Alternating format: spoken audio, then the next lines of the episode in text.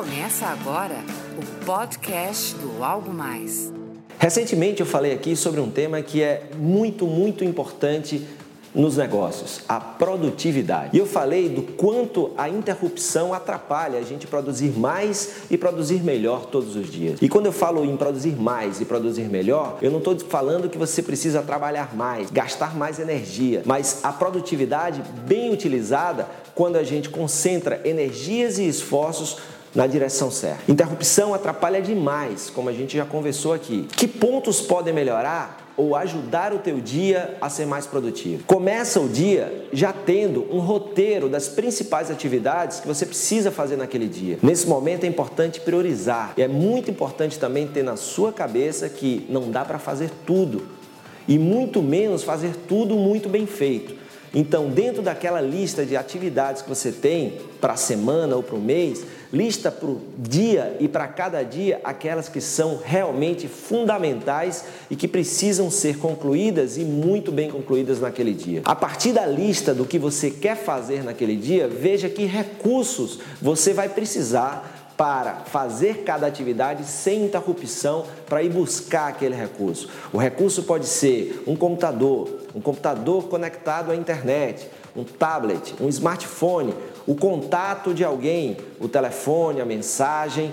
Pode ser uma reunião. Veja que recursos são necessários, já deixe listados e tudo organizado para que no momento que você vai começar aquela tarefa ou aquela atividade, os recursos já estejam disponíveis e você possa concluir aquela atividade sem precisar interromper. Um terceiro ponto importantíssimo, definir as metas do dia e um quarto ponto importantíssimo, fazer anotações de tudo que acontece no dia. Já tem muita gente falando que o done list é mais importante até do que o to-do list.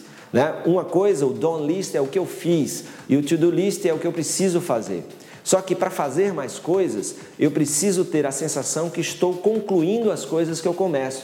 Por isso que quando você toma nota, quando você escreve as coisas que você fez no dia, quando você começa o dia, comece lendo aquilo que você executou no dia anterior. Porque se você é um cara bom de execução, as coisas que você começa e terminam te dão a energia necessária para as coisas que você ainda precisa fazer.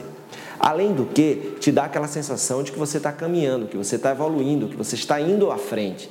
Porque se você não anota e você simplesmente todos os dias só encara uma lista de tarefas do que tem que fazer, você acha que aquilo lá é um fundo do poço, é um mundo sem fim de atividades e que você não vê a sua evolução. Então é muito importante também anotar as coisas que você tem feito. Então, resumindo o nosso papo, quer fazer mais, quer fazer melhor, sem necessariamente ter que gastar mais energia ou trabalhar mais até mais tarde?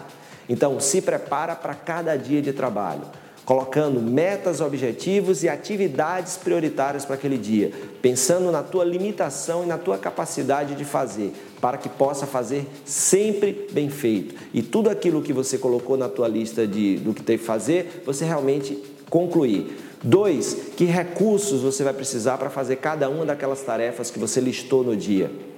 Selecione e já deixa tudo preparado para que você não seja interrompido.